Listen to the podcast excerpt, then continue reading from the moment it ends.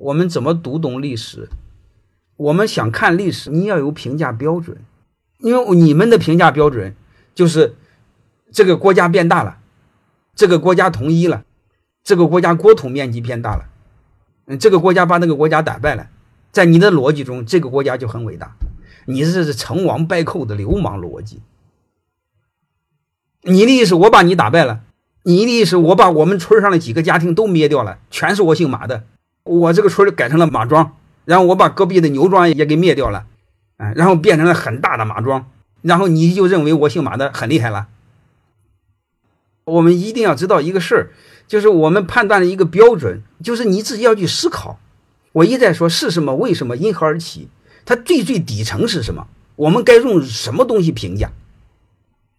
你不能说你流氓就叫伟大，你这时候就逻辑就乱了。把这个看透，你该明白的都明白了。我很早时候给你们讲过什么是善恶。当你把善恶看明白的时候，你把历史就看懂了。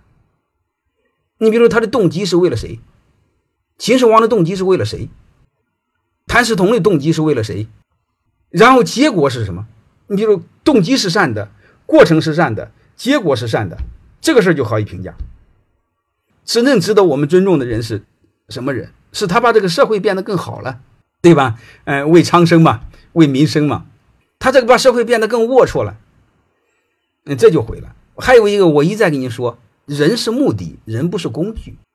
你比如秦始皇，你会发现他把人当做了成就他帝王基业的工具。我们什么时候把人当目的？所以这时候我们一定要理解。你比如你们养孩子，你会发现我们倾家荡产会让孩子上好学校，你会发现孩子是我们家庭的目的，孩子不是我们的工具。是这意思吧？你比如你们养猪，在猪圈里养一群猪，猪是我们的工具，猪不是目的，我们的目的是养儿子，能理解这意思吧？所以你要搞明白怎么回事儿。你比如假设我们都在这么一个很大的猪圈里头，你会发现养猪的人会把我们当工具，但是你不能把自己当工具吧？养猪的人很骄傲，他的猪圈管理的特好，猪很听话，那是他骄傲的事。作为猪嘛，你就不能再骄傲了。你和养猪的主人一样，你也骄傲，你的猪圈很伟大，那你就扯淡了。你要搞明白，你是他的工具，你得为你的目的活着。